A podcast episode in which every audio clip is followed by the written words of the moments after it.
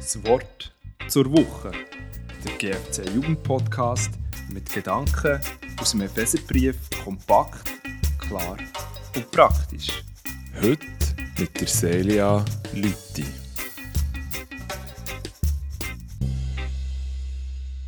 Ist dir auch schon eine Werbung begegnet, wo dir ein Produkt anhand von einem Vorher- und Nachher-Effekt angepriesen worden ist? Beispielsweise das Waschmittel Persil, wo nachdem dass ein weißes Leintuch verdreckt ist, nur mit einem Wäschgang alle Flecken entfernt. Oder das Shampoo Head Shoulders, wo allein statt einer mächtigen Mähne eine glatte, bändigte Haar hat.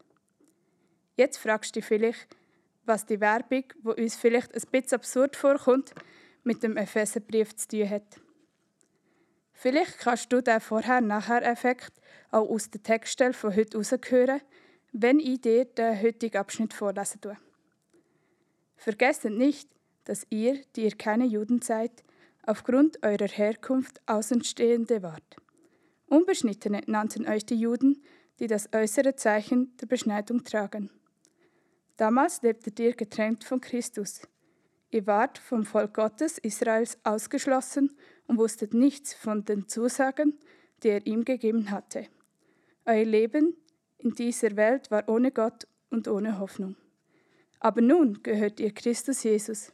Ihr wart fern von Gott, doch nun seid ihr ihm nahe durch das Blut seines Sohnes.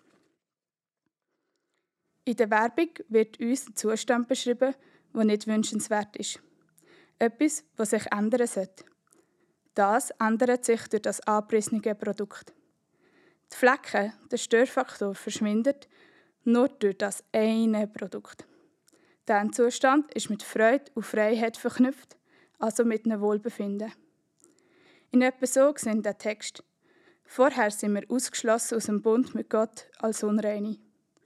Wir waren in einem Zustand, der verändert werden sollte. Das ist aber vor etwas, und zwar vor dem Gnadenbund.